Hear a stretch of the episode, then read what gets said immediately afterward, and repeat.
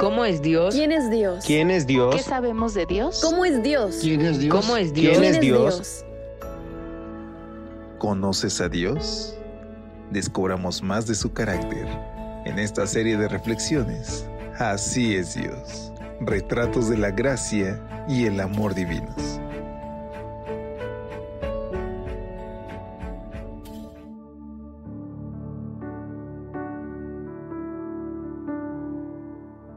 Hola, ¿qué tal? Feliz sábado.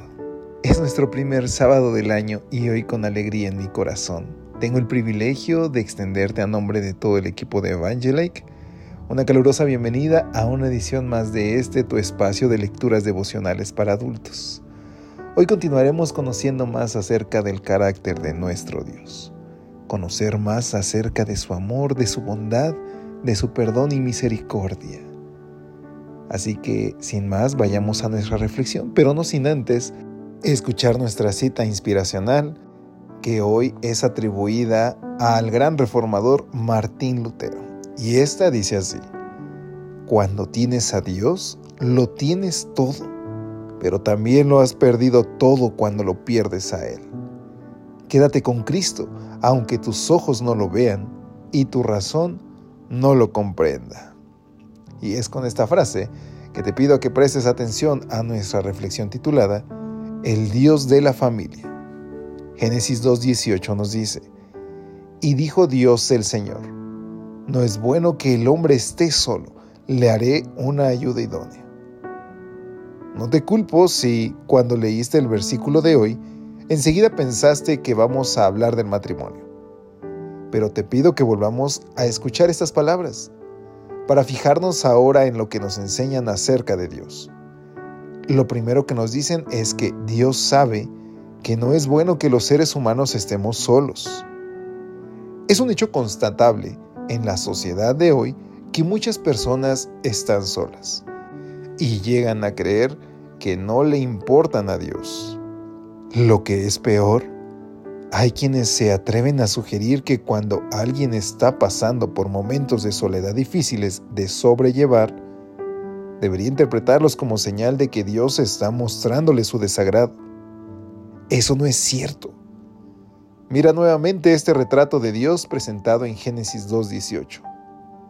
Dios piensa que no es bueno que las personas estén solas y hace provisión para subsanar esa carencia. El Salmo 34.18 nos asegura que el Señor está cerca de los quebrantados de corazón y salva a los contritos de espíritu. Tan pronto como creó al primer ser humano, Dios estableció que era un ser creado para vivir en comunidad y compañerismo. Por eso creó a continuación justamente la base de toda comunidad, la familia. Al crear el matrimonio y autorizar la reproducción sexual, el Señor hizo posible la convivencia en sociedad. Todo esto nos habla de un Dios que se ocupa de suplir cada una de nuestras necesidades, que nos creó no solo para su propio deleite, sino para que, mientras lo servimos y adoramos, podamos experimentar gozo, satisfacción y felicidad los unos con los otros. Sus palabras, le haré una ayuda idónea, lo retratan como un Dios comprometido con nuestro bienestar, pero también lo retratan como un Dios que simpatiza con nuestras debilidades. Es decir, puede identificar nuestras necesidades y lo más importante, tiene provisión para cada una de ellas. Es extraño que existan personas que amen más a su familia que a Dios o que renieguen de su compromiso con Dios por agradar a su cónyuge, cuando en realidad deberíamos ver tanto a nuestra pareja como a nuestra familia como el permanente testimonio de que un día Dios pensó en nosotros y no le gustó la idea de que viviéramos en soledad y aislamiento. En su sabiduría y poder hizo provisión para que podamos disfrutar del cariño, la compañía y la afirmación de nuestros seres queridos. Hoy es un buen día para glorificar a Dios con nuestra familia. Y es que, queridos amigos, cuando juntos alabamos el nombre de Dios, las relaciones familiares comienzan a mejorar. Tal vez hoy hay conflictos con tu pareja, con tu cónyuge, con tu hijo, con tu hija. Lleva a tu familia delante de Dios.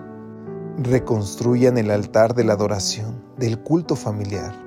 Y cuando sea así, comenzarás a ver que Dios cumple el plan original para ti y que tu familia llegará también al reino de los cielos. ¿Te gustaría que fuera así? Oremos. Querido Dios, hoy queremos entregarte a nuestra familia en tus manos. Gracias Señor, porque no nos hiciste como hombres solitarios. Hoy Señor queremos rogarte que así como familia podamos esperar tu venida pronto. En el nombre de Jesús lo suplicamos. Amén. Que Dios te bendiga. Hasta pronto.